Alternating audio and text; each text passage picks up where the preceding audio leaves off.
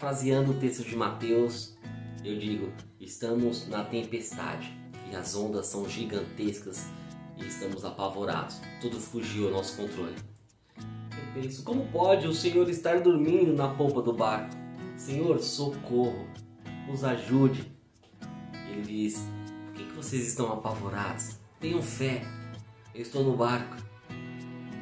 Eu digo para vocês: sem certeza visitou a sua vida, descanse na certeza de Jesus.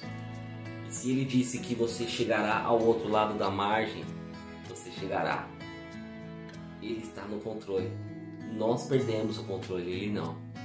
E ele diz para toda a situação: vento, mar, aquieta-te. E eu penso: quem é esse que até o vento e o mar lhe obedecem? Esse é Jesus, o nosso Salvador.